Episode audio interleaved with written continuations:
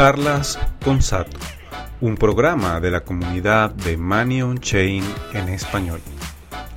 En nuestro episodio 5, grabado el 17 de agosto del 2023, nos acompañó Kevin Hernández, creador de contenido y emprendedor en marketing y cripto, para conversar sobre la importancia que han tenido y siguen teniendo los intercambios P2P en Latinoamérica y el uso que los freelance le están dando a estas plataformas. Hola, buenas tardes. Aquí llegó nuestro invitado Kevin, que nos va a hablar sobre todo el tema de cómo recibir pagos a través de mercados P2P siendo freelance en Latinoamérica. Bienvenido, Kevin. Muchas gracias, Franklin. Aquí bastante contento siempre de compartir con el equipo de Money on Chain. Gracias. Quien te saludó fue Sato, Kevin. Eh, iniciamos en breve. Vamos a darle un poquito más de chance a las personas para que se inicien en el space, se unan y arrancamos. Perfecto. hoy, yo soy el, hoy yo soy el Sato suplente porque Andrés está en la está en Colombia en el festival el Crypto Fest. El Crypto Latin Fest. Listo Latin Fest.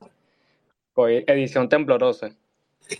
Eh, se, prepararon para la llegada de, la comunidad cripto allí, hizo vibrar a Bogotá, qué curioso. Bueno, yo creo que ya podemos este, darle un inicio al space para honrar aquí a las personas que fielmente nos están acompañando cada jueves en este space de la comunidad de Money on Chain que hemos denominado Charlas con Sato. En esta ocasión nos acompaña Kevin Hernández, creador de contenido, emprendedor en marketing digital y cripto, para conversar sobre un tema sumamente interesante sobre el cual seguramente muchos nos podemos identificar y es el tema de ser freelance. Sin embargo, estamos claros que ser freelance en la TAN tiene sus complicaciones, en especial algunos países tienen una dificultad adicional en comparación con otros sobre cómo ser freelance y recibir pagos eh, de forma más fluida. Y en este space nos vamos a enfocar en conversar con nuestro invitado Kevin sobre cómo usar Bitcoin, las stablecoin y las plataformas P2P siendo freelance y no morir en el intento. Así que no siendo más, yo le doy nuevamente la bienvenida a todos ustedes que nos escuchan y nos acompañan fielmente en el space de charlas con Sato y en especial a nuestro invitado Kevin Hernández. Kevin, el micrófono es tuyo. Buena, buena, buena. Pero primero hay que entender el problema. Específicamente, como dijiste, ser freelancer en Latinoamérica puede tener dos complicaciones. La primera de esas complicaciones, y yo creo que es la que más fuerte nos pega, es el hecho de un medio de pago que sea realmente universal. Porque, ¿qué es lo que sucede? Bueno, por un lado tenemos la del lado fiat, lo más común es que te quieran pagar con PayPal si tus clientes están en Estados Unidos o en Europa.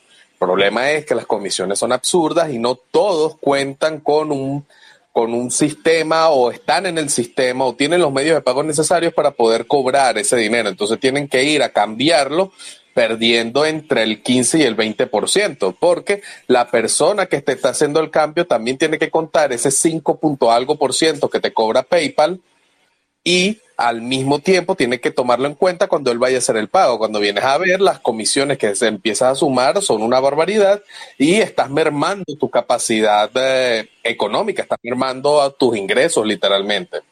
El segundo problema está en que el medio de pago que estás recibiendo, aparte de que tiene esas comisiones, no es un medio de pago de común uso en el país donde estés, ya sea Colombia, Venezuela, eh, Argentina, no es común. ¿Por qué? Porque digamos que eh, esas mismas condiciones hacen que no sean del todo deseables para las personas. Entonces necesitamos un medio de pago que sea universal, o sea, que mm, pueda funcionar en diferentes plataformas, sin que haya mayor fricción y necesitamos un medio de pago que las comisiones sean baratas. Bitcoin eh, durante un tiempo en los mercados P2P, los tiempos en que local Bitcoin era de alguna manera la, la, dominante, eh, cubrió esta necesidad de una forma bastante clara y de una forma bastante eficiente. Porque, ¿qué es lo que hacían las personas? Bueno, tercerizo. Buscabas el medio de pago que generara menos comisiones, que estuviera más cerca de tener ese valor uno a uno. Llegabas, y te conectabas con otras personas en los mercados P2P y hacías ese puente. Esa persona recibía el pago de tu cliente y tú a cambio recibías Bitcoin. El problema aquí es que, como ya sabemos, Bitcoin podía ser volátil. Antes era mucho más volátil de lo que es ahora, 2014, 15, 16, 17. Cobrar en Bitcoin podía ser un reto si no estabas preparado. Normalmente nosotros nos preparamos en la compra de Bitcoin haciendo un DCA fuerte, o sea, acumulando mucho Bitcoin en el tiempo para que cuando llegue el momento en el que efectivamente eh, eh, si eh, recibas un pago, este, las fluctuaciones de Bitcoin no tengan mayor impacto sobre ti porque tienes un precio promedio muy por debajo del precio del mercado. Entonces, si Bitcoin baja 30%, bueno, lo, peor que puede pasar es que estás, mm, eh, no estás perdiendo, tampoco ganando. De alguna manera, a grandes rasgos, esa era como la situación. Las stablecoin, de alguna manera, empezaron a marcar la diferencia porque tenías de alguna manera una forma del dólar muchísimo más accesible de lo que normalmente estaban acostumbradas las personas. Y de hecho, hoy por hoy las stablecoins están conectando a todos los países de la TAM. ¿Por qué? Por ejemplo, actualmente las... Em, actualmente hay aproximadamente unos 400 mil dólares en órdenes de venta de stablecoin eh, para Venezuela. Solamente en Venezuela. En Colombia estamos cerca de los 320 mil eh, dólares eh, o stablecoins. Y también en lo que es Perú estamos cerca de los 270 mil. En Argentina estamos entre los 340 mil. Y esto es solo hoy. A la semana, cada uno de estos países mueve entre 2 y 4 millones en mercados P2P. La mayoría por dos conceptos muy específicos. El primero es remesas, porque somos, Latán es un país que recibe muchas remesas de forma tradicional, tenemos mucha población regada por todo el mundo, pero el segundo es cobro de freelancer. ¿Por qué? Porque ya tienes algo que absorbe esa volatilidad, ya tienes un instrumento que tiene esa capacidad de ser de alguna manera compatible por ejemplo, tú puedes utilizar diferentes stablecoins en diferentes plataformas sin ningún tipo de problema. Tú puedes mover dinero de una plataforma a la otra. E, es universal, si se quiere, porque a la gente no le importa si el pago viene de tal o cual plataforma, porque lo que importa es ese vehículo. Las stablecoins se vuelven un riel para mover eso. Ahora, hay otro detalle también aunque estas stablecoins, la mayoría en las que se mueven este dinero son entre comillas, y digo entre comillas porque cosas pasan y voy a poner algunos ejemplos, eh, entre comillas son un vehículo seguro, pasa de que son un vehículo muy nuevo, un vehículo que actualmente está consiguiendo su lugar a nivel regulatorio en el mundo. Y el hecho de que estas estructuras sean centralizadas da como consecuencia que tengan una gran vulnerabilidad allí. Vamos a poner el ejemplo de BUSD en el pasado, que literalmente fue un stablecoin, la tercera del mercado, con un crecimiento absurdamente grande, muy rápido y todo esto. Y literalmente con solo una decisión del regulador estadounidense, porque esta stablecoin era emitida por Paxos, Paxos es una, mm, es una compañía americana dentro de ese paraguas americano regulatorio entonces vienen y muy fácilmente le pueden decir, mira, no me gusta cómo estás haciendo esto, esto no va para el baile. ¿Cuál fue eh, la consecuencia? Que las personas que estaban de alguna manera refugiadas o estaban haciendo intercambio con ese stablecoin, en el medio del caos perdieron dinero. hubo personas que perdieron 8%, 9% porque tuvieron que salir de ese stablecoin a otra en el pánico y ese pánico dio como resultado pérdidas. ¿Por qué? Porque tienen algo una estructura centralizada. Luego está, ajá, pero hay monedas descentralizadas. Y yo digo, hay algunas, pero son menos de las que la mayoría cree, porque muchas de estas monedas supuestamente descentralizadas tienen buena parte de su colateral en específicamente otras stablecoins centralizadas. Entonces el riesgo de contrapartida sigue estando ahí, sigue estando latente, porque efectivamente tienes el mismo problema. Si esta stablecoin centralizada con la que tú te estás respaldando falla, ah, tiene un error o los reguladores se vuelcan contra ella, tus usuarios van a sufrirlo. Y esa, es una, y esa es una amenaza que siempre va a estar ahí presente, siempre va a estar allí latente. Eso no es algo de lo que las personas se puedan librar así como así. Entonces, ¿qué es lo, ¿cómo tiene que ser una stablecoin en un mercado P2P que la gente pueda realmente sentirse protegido? Porque, ojo, tú puedes hacer utilizar cualquier stablecoin como el riel para obtener los pagos. ¿Qué, quiere decir esto? Como, mira, yo voy a agarrar aquí donde hay un poco más de liquidez y voy a tomar esta stablecoin para recibir el pago lo más con la mayor celeridad posible de mi cliente que va a utilizar cualquier método de pago. Los P2P tienen la particularidad de que tienen registrado N cantidad de pagos. Llegas, y obtienes la stablecoin. Pero de quedarte en ella, bueno, muchas personas están agarrando y se están, ah, están manteniendo ese stack, esos fondos en stablecoin que lo están dejando a un corto, mediano plazo en stablecoin más descentralizadas, stablecoin que tengan tres características en específico. La primera, que sean, que su colateral sea descentralizado, distribuido, que quiere decir que el colateral no dependa de un riesgo de contrapartida, no dependa de una empresa, no dependa de nada, dependa de un protocolo que pueda asegurarse que las monedas que están ahí están respaldando. Eso es el primer lugar. El segundo lugar, que ese mismo colateral tenga un sistema para aguantar las fluctuaciones del precio. Porque, por ejemplo, si tenemos una mm, stablecoin que no contemple en su estructura una manera de protegerse de las fluctuaciones, vamos a tener una stablecoin que se va a romper en algún punto. Y el tercer punto es que esté listada en plataformas para que tú puedas tener un real a fiat en determinado punto o puedas realizar cambios. Entonces, dadas estas características, el número se reduce bastante. Obviamente aquí estamos hablando con Money on Chain y Money on Chain cumple esta característica. Uno, porque eh, efectivamente todo el colateral está puesto en Bitcoin.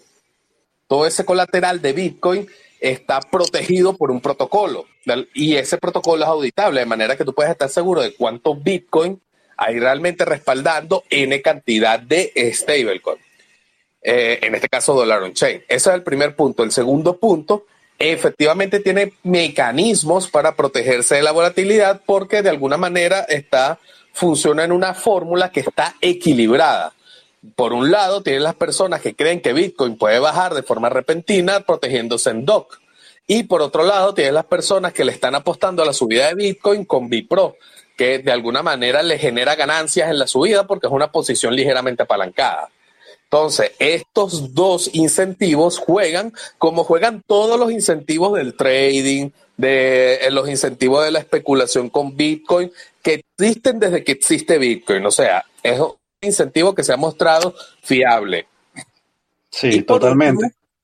exacto. Y por último, tiene rieles a Fiat, porque tenemos mercados P2P como PayDC que te acepta hacer intercambios con DOC.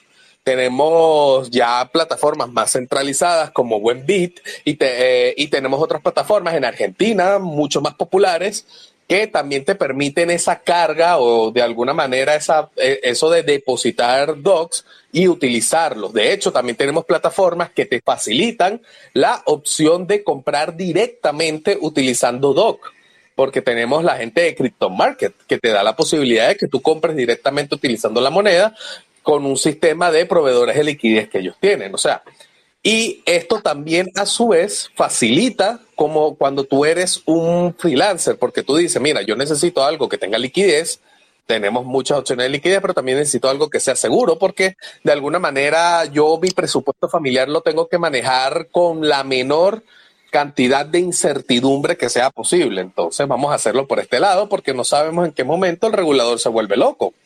Y este año yo creo que ha sido el, el, el año que más claro ha quedado este mensaje, eh, el mensaje de que el regulador siempre está ahí latente y que siempre tenemos que estar alerta. Totalmente, y en ese sentido, bueno, has tocado este, diversos puntos muy importantes. Este, uno, bueno, es el uso del stablecoin, la cantidad de stablecoin que hay ahorita mes a mes en, en los P2P. Y has tocado también otros temas interesantes que es la centralización y la descentralización. Ahora me gustaría consultarte a ti porque a lo mejor a personas que nos escuchan están en diferentes contextos. Por lo menos Venezuela tiene un contexto diferente al que pueda tener Colombia, pueda tener Chile, Uruguay. Y es eh, estas plataformas descentralizadas P2P. ¿Cuáles son las ventajas y las desventajas de cada una de ellas según tu punto de vista para los freelance?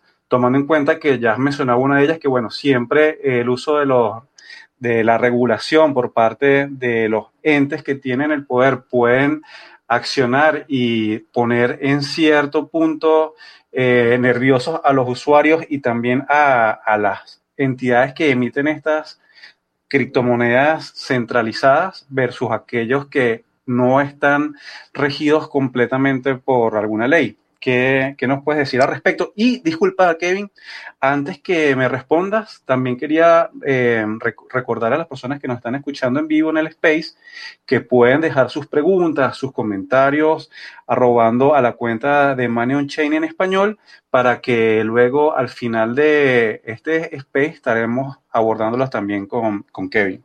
Así que bueno, adelante, Kevin.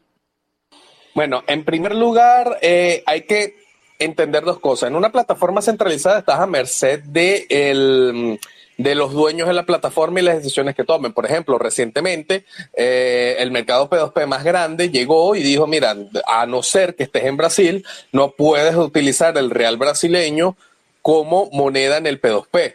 Entonces, si tú eres una, un freelancer y tienes clientes en Brasil, por ejemplo, eh, eso ya está descartado porque, eh, por lo menos para ese uso, porque no puedes, o sea, la plataforma te banea. Y si empiezas a jugar con VPNs para ver si te permite, eso es un juego muy arriesgado porque puedes terminar con tu cuenta bloqueada. Entonces la solución te implica unos riesgos que pueden llevar a, a problemas serios para tu bolsillo, cosas que tú no quieres. Entonces, esa es la desventaja de este lado. La ventaja es que normalmente son mucho más líquidos hay muchísimo más dinero ahí moviéndose, pero, o sea, e, está ese punto y dado como se está aportando de alguna manera al ámbito regulatorio, que hay un cierto nivel de incertidumbre, esa preocupación cada día se puede hacer más grande y puede llegar a nuevas aristas.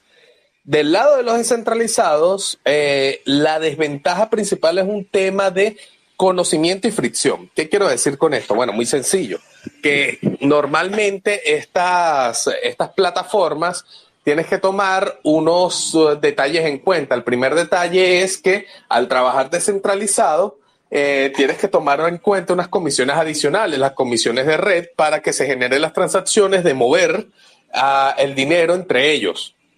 Ahora, eh, estas comisiones normalmente, dependiendo de la red que utilizas, son bastante bajas, o sea, son bastante cómodas, no es nada que las personas se vayan a arruinar por utilizarlo, pero es algo que tienes que tomar en cuenta, no es algo que te puedas olvidar ni nada por el estilo y eso puede alejar a algún tipo de usuario. La ventaja, y, es, y, y sí hay una gran ventaja, es que aquí las reglas es más hacia tu lado.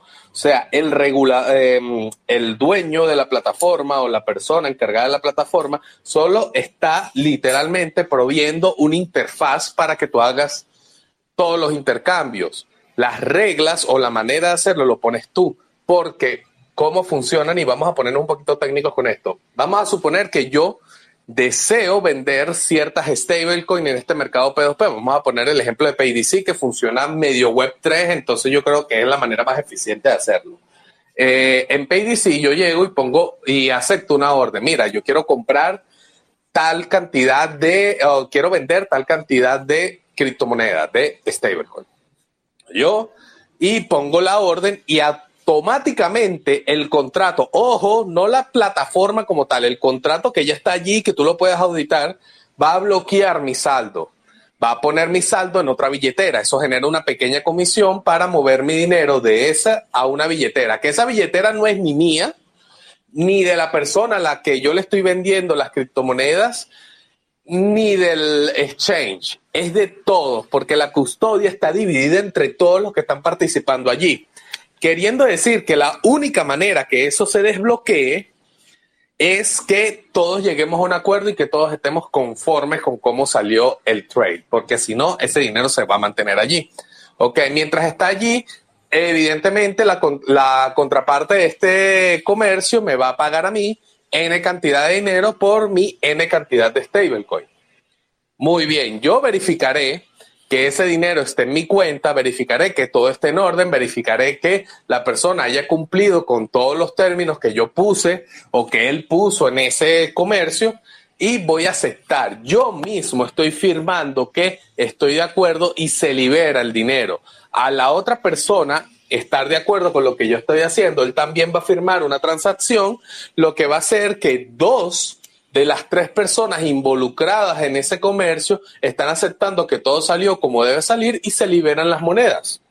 Esto funciona muy parecido a cómo funciona en los exchanges centralizados. La única diferencia que ustedes perciben es esa pequeña comisión de red que se necesita para mover tus fondos a esa billetera o entre las billeteras. ¿Cuál es la ventaja realmente? Que Asimismo, como no te piden de alguna manera eh, estar en una plataforma centralizada, tampoco te piden calle. Por lo tanto, ellos no saben si tú eres chino, brasileño, venezolano, colombiano. Ellos no saben, ni les interesa tampoco. Ellos, mientras tú cumplas los términos y condiciones de los trades, eres un usuario válido.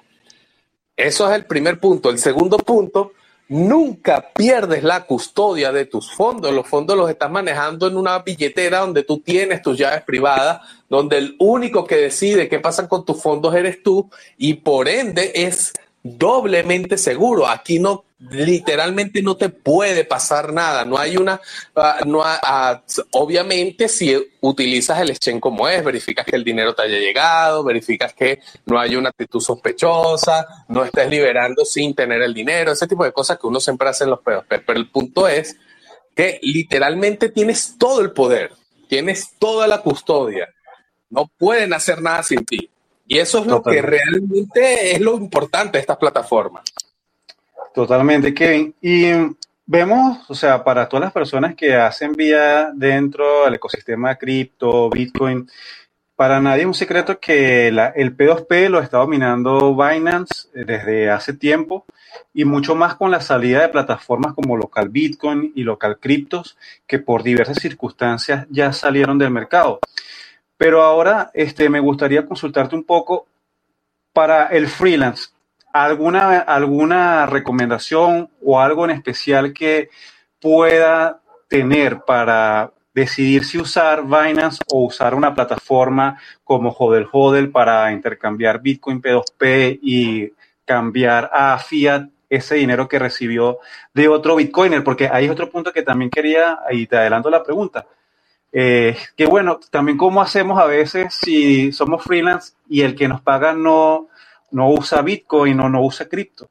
Entonces, para recapitular estas dos preguntas, uno, ¿usamos Binance o usamos otra? Sé que es una decisión muy personal, pero ¿cuáles crees tú que pudieran ser esas medidas que, que pueden sopesar, decir una a la otra? ¿Y cómo hacemos para que una persona que no es user friendly en cripto nos pueda luego estar pagando en cripto?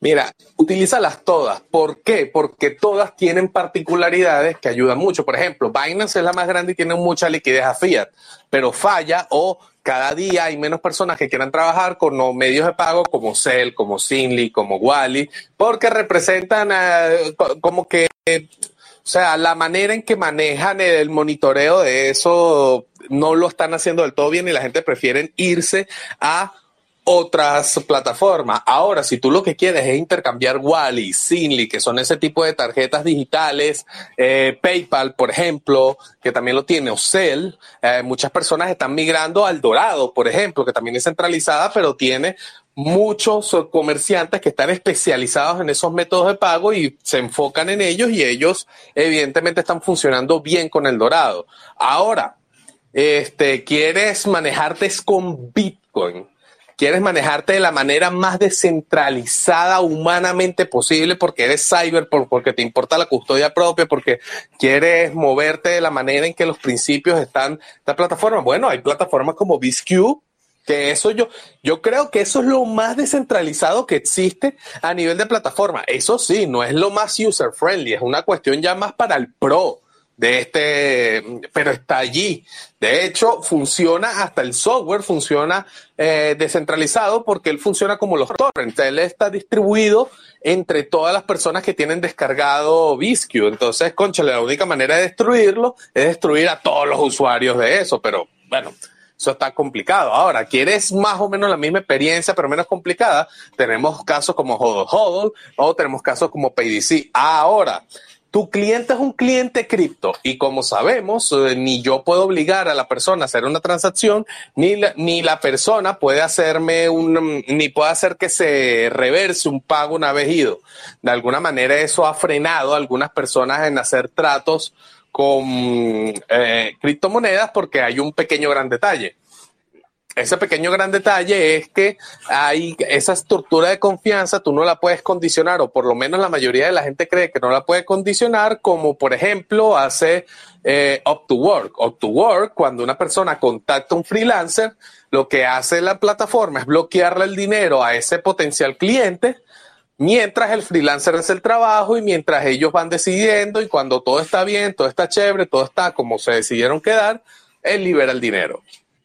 Ahora, la mayoría de las personas dirán, bueno, pero eso es posible en cripto. Sí, y existe. Un ejemplo de eso es PayDC. PayDC te permite crear esos scroll, porque así es como se les conoce ese sistema, donde se protege el dinero mientras las dos partes acuerdan y cumplen los términos del, del contrato al que ellos hayan llegado y se bloquea el dinero. Tú puedes crear scroll para decirle, mira, te voy a vender un servicio de redacción, voy a escribir mil palabras de determinado artículo y cada palabra cuesta tanto, de manera que aquí está el scroll para que tú bloquees el dinero y mientras yo hago las palabras y cuando nosotros terminemos lo que nosotros estamos pendientes por hacer, me liberas el dinero y todos contentos, porque yo no estoy recibiendo el dinero antes de entregarte el trabajo, pero al mismo tiempo yo me estoy asegurando que sí está el dinero para pagarme.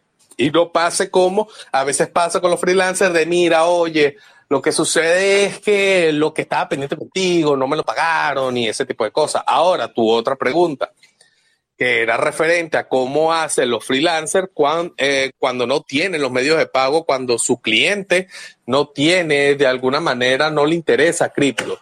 Y ahí es donde entran los P2P, porque el P2P, sobre todo cuando son en plataformas descentralizadas, lo que te dice es, mira, yo necesito que el dinero que tú, el pago que tú estás haciendo para recibir lo, las stablecoins, debe ser hecho a esta cuenta Cell, por poner un ejemplo.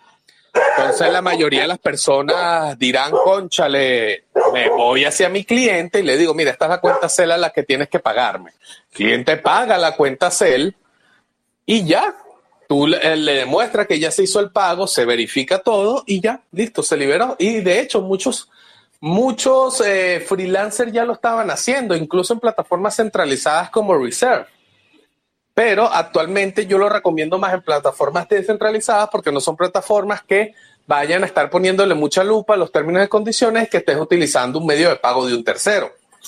Y así sucesivamente. Son personas que ya saben que eso es una posibilidad y que eso para eso es que los buscan. Entonces es un poquito más fácil llegar a un acuerdo con los compradores slash vendedores. Entonces, eso es lo que yo digo.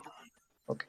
Kevin, ya que mencionaste Reserve, eh, ¿Tienes alguna información de qué ha pasado con todos esos usuarios de, de esa plataforma luego de que interrumpieron sus rampas a Fiat? Creo que solamente están manteniendo la rampa Fiat en México, pero en todos los países eh, dejaron de, prestar ese servicio. No sé si esos usuarios migraron a otras plataformas o, o, qué pasó allí. Están migrando varias. O sea, lo que yo he conseguido ver con, con mucho es que muchos eh, de los usuarios, específicamente los venezolanos, eh, utilizaban Reserve por el pago en Cell. De hecho, ya estaban dejando de utilizar Reserve porque estaba limitando mucho eh, la carga de fondos con Cell por cuestiones que eh, por cuestiones propias de la manera en que ellos operaban. Entonces, eso dio como resultado que ya ellos fueran migrando. Ahora, el remanente que quedaba realmente utilizaba Reserve porque la, los usuarios que eran sus clientes le pagaban directamente en la stablecoin de la plataforma.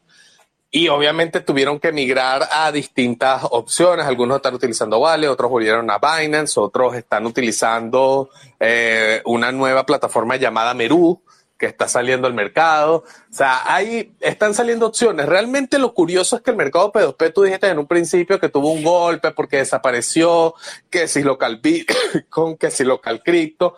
Pero lo curioso es que nunca ha estado de alguna manera sin opciones, porque cuando desaparecieron estas opciones empezaron a aparecer otras casi en paralelo.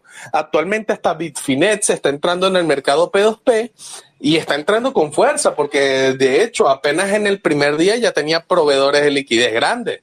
El primer día que se utilizó Bitfinet P2P, queriendo decir que el mercado ya poco a poco se está equilibrando y ya las personas podrán elegir qué es lo que quieren según la experiencia de usuario. Y los principales usuarios de esta plataforma no son personas que están haciendo cambios específicos, no, son remeseros y son freelancers. 90% de los usuarios son esos específicamente, lo que deja bien claro que el P2P está dirigido a ese público. Interesante cifra que nos aportas, Kevin, y creo que, bueno, también nos da unas claras señales hacia dónde está yendo este, la parte minorista, si se quiere, de intercambio de criptomonedas. Y solamente para hacer un paréntesis, aquí también en el P2P tenemos que mencionar, como bien nos recuerda por aquí Erimax en, en Twitter, que están las plataformas, eh, los intercambios vía Telegram como el Lightning P2P bot y también en RSK existe la posibilidad de hacer intercambio P2P vía Telegram usando RSK, usando Doc para comprar e intercambiar por fiat. Así que, como bien dices, este, nunca se ha quedado sin opciones P2P en el mercado y cada vez, desde mi punto de vista, está tomando un poco más de relevancia día a día a medida que van aumentando los freelance. Y me gustaría consultarte también un poco si tienes otros datos o unas cifras también relacionadas a este P2P en la TAN que incluya a todos los que ya hemos mencionado. Ok, primero, de cifras como tal, eh, tienen que entender que lo de las cifras es complicado porque nosotros, mm, eh, desde el equipo de Criptodemia, cuando empezamos a medir las cifras que se están moviendo en P2P, lo hacemos de alguna manera semi-manual. Tenemos un programa que de alguna manera lee todas las órdenes que están puestas, que esas órdenes evidentemente tienen que tener la liquidez que las respalde, sobre todo las que son de venta de stablecoin, porque las tienes que tener disponibles, si no los exchange no te dejan crear las órdenes, y empezamos a ver cuánta liquidez está puesta, pero esto tiene, por supuesto, un margen de error, que es que nosotros sabemos cuánto hay en órdenes puestas en el mercado, pero no sabemos cuántas se concretan. Normalmente hemos evaluado y se concretan mucho más que el monto que está allí puesto. Sin embargo, tenemos que hacer ajustes y es algo bastante impreciso porque estas plataformas, por lo menos lo que es Binance, que es la más grande, el Dorado, no hacen público la cantidad de dinero que están moviendo. Esto tiene toda la razón del mundo. Este, en el caso de PayDC también se puede leer y de cierta manera tú puedes jugar ahí, leer las billeteras, ya que estamos trabajando con máquinas virtuales eh, compatibles con Ethereum tú puedes llegar y ver ese movimiento de billeteras y saber más o menos cuántas están interactuando con Scrolls y sacar más o menos un estimado bastante preciso de cuánto se está moviendo. Sin embargo, por ahora, o sea, PayDC es una plataforma muy nueva. De hecho, lo que, lo que mueve desde, desde su fundación no, no representa un cambio muy grande en estos números todavía, porque la verdad es que están creciendo un ritmo bastante grande. Ahora, lo que es eh, P2P como Bitfinex, si hay algo bastante interesante, que es el hecho de que tú puedes ver cuánto volumen en un mes ha movido determinado usuario del P2P, determinado proveedor de liquidez. Queriendo decir que tú puedes tener unos estimados bastante precisos de qué es lo que está sucediendo, cuánto se está moviendo y en qué moneda principalmente. Por ahora eh, se puede estimar que aproximadamente 4 millones en stablecoins se están moviendo en Venezuela semanalmente. Eso es más de lo que pone el Banco Central. En Argentina eh, es un poco difícil porque Argentina tiene eh, rampas fiat ya establecidas con ciertas con ciertas plataformas que obviamente no son P2P, pero de alguna manera reducen la cantidad de trades que las personas pueden hacer en P2P. Y también está el hecho de que muchos de esos comercios se hacen en efectivo por situaciones propias de Argentina que ya sabemos. Entonces, pero, pero por ahora en lo que se refiere a P2P, sabemos que se está moviendo cerca de 3 millones, 2 millones 800 mil dólares en stablecoin, más o menos semanal. Eh, yo creo que Colombia sería el segundo mercado más grande, con aproximadamente 3.5 millones semanales, pero es porque Colombia tiene un intercambio constante en P2P eh, con Venezuela. Eh, ellos entre Colombia y Venezuela generan un puente de que mueven dinero entre ellos dos, entre los P2P, de una manera muy densa, muy grande, porque o sea, somos un país que anteriormente iban remesas de Venezuela a Colombia, ahora van de Colombia a Venezuela durante un tiempo y ahora más bien pareciera que de Venezuela a Colombia de nuevo se están equilibrando más o menos dependiendo de cuál sea la situación y de qué lado del charco esté la persona que le esté pasando más cruda. El punto es que, o sea, tenemos eh, data que puede variar un poco sin embargo, lo que está claro es que el P2P nunca ha dejado de crecer, nunca ha dejado de crecer. Literalmente, desde que apareció local Bitcoin, los volúmenes lo que han hecho es dispararse. Por momentos a veces caen si hay alguna, algún pánico en el mercado, pero siempre recupera los números porque la, o sea, de cierta manera la situación es bastante clara. La gente quiere cripto, la gente quiere, eh, la gente quiere un dólar un poco más accesible, la gente quiere una forma de cobrar en divisas que le genere menos dolores de cabeza y estas plataformas se lo están dando. Kevin, como entiendo de todo lo que hemos conversado hasta ahora, dentro de los P2P para los freelance, está jugando un rol más importante el uso de las stablecoins que criptos como Bitcoin u otras como Ethereum, todas estas?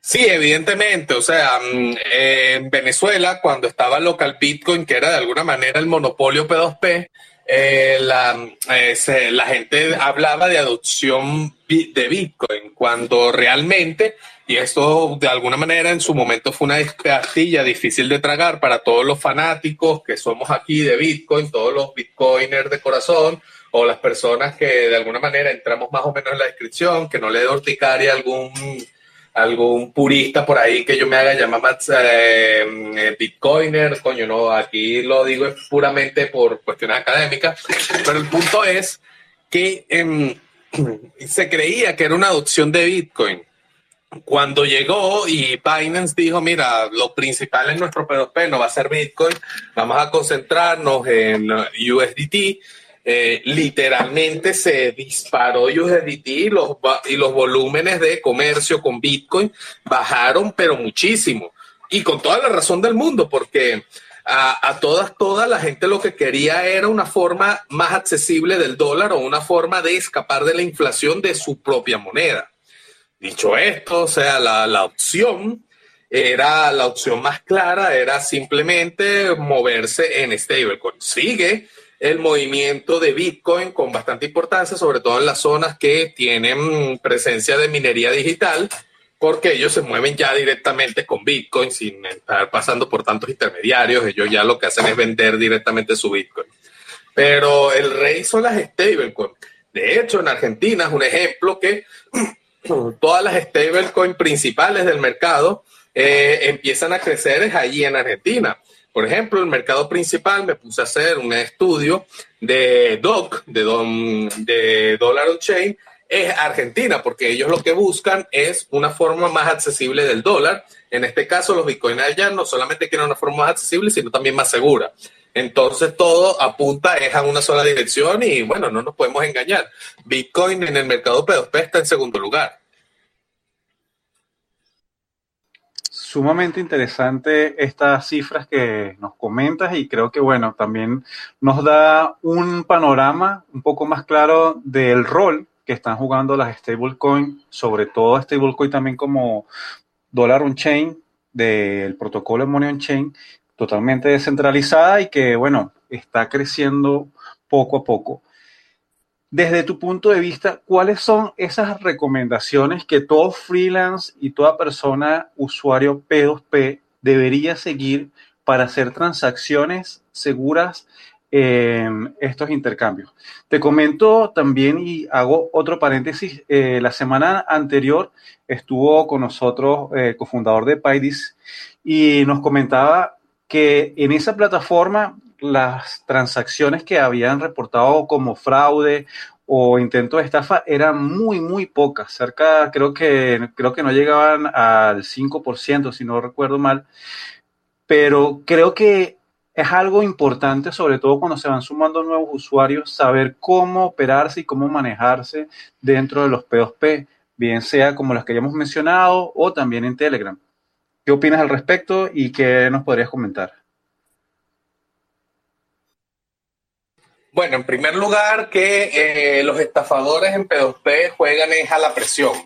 Llegan, eh, te empiezan a presionar, que yo pagué, que voy a agarrar y voy a decir no. O sea, literalmente, ustedes esperen a ver el dinero en su cuenta, no crean en nadie, eh, no crean, verifiquen la gran máxima que nos, que nos queda aquí a las personas que seguimos en este ecosistema ¿Por qué? Porque al final del día las formas de comprobarlo son muy fáciles y los sistemas de moderación o de alguna manera de reportes están bien construidos para que si la persona es paciente y simplemente espera que la plataforma eh, reaccione y, espera verificar la versión de cada quien, todo va a salir bien. Mira, les voy a contar algo aquí. La mayoría de las, por, el lado de las centralizadas, porque las descentralizadas pasa un poco menos porque literalmente eh, el estafador no puede poner de su lado a la plataforma. Las plataformas intervienen o liberan o de alguna manera se ponen del lado de algunos de los comerciantes en situaciones muy extremas. Ellos siempre van a presionar para que entre las dos partes lleguen a un acuerdo.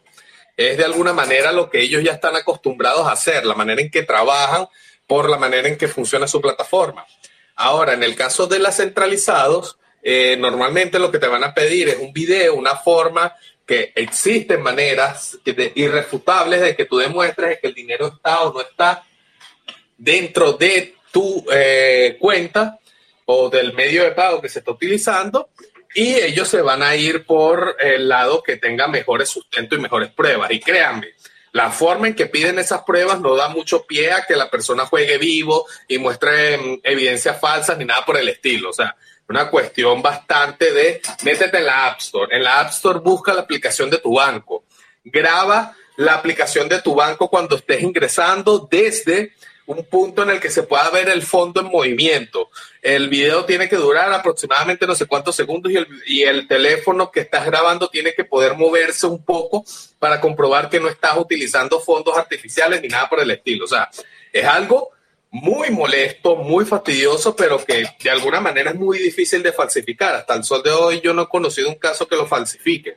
Entonces tienes que tener eso en mente cuando estés haciendo eh, trading P2P y, pues, y sepas que efectivamente la persona se va, la plataforma se va a ir por el lado correcto. Ahora, la cuestión es también saber eh, los pormenores de los medios de pago que estés utilizando. Por ejemplo, si estás utilizando Cell, sepa que la primera hora, hora y media, una persona te puede reversar un pago. Este, normalmente pon un, métete en un comercio que abarque un tiempo así de largo, de manera que tú puedas verificar que todo esté bien.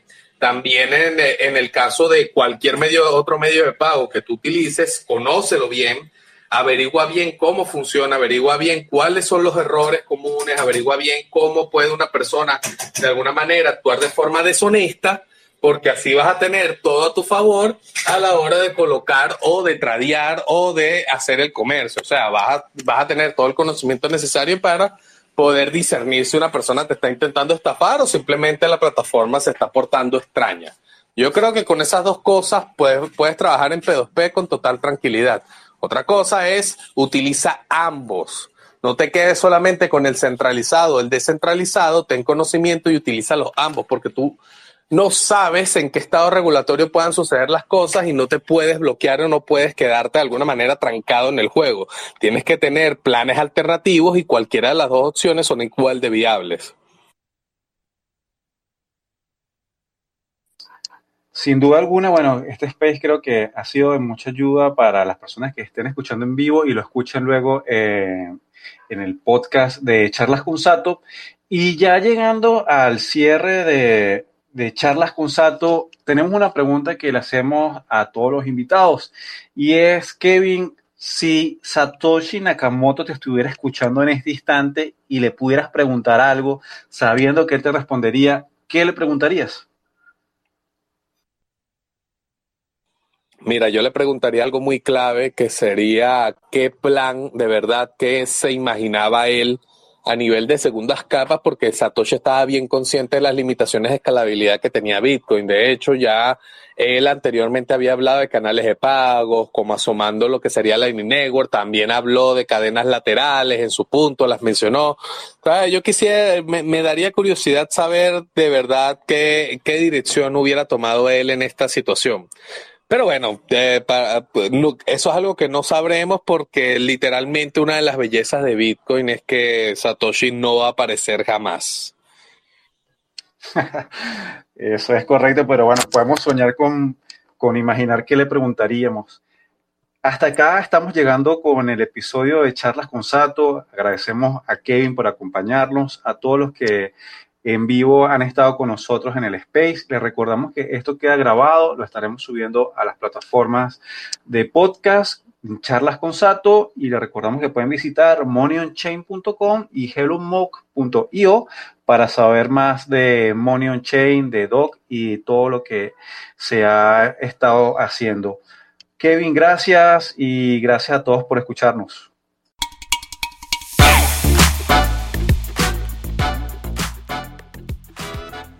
Hasta acá nuestro episodio. Queremos agradecerte por escucharnos. Si quieres saber más de Money on Chain, te invitamos a visitar nuestro sitio web en español www.moneyonchain.com barra es y hellomob.io además de seguirnos en nuestra cuenta de Twitter arroba moneyonchaines. Te esperamos en nuestro grupo de Telegram hasta la próxima.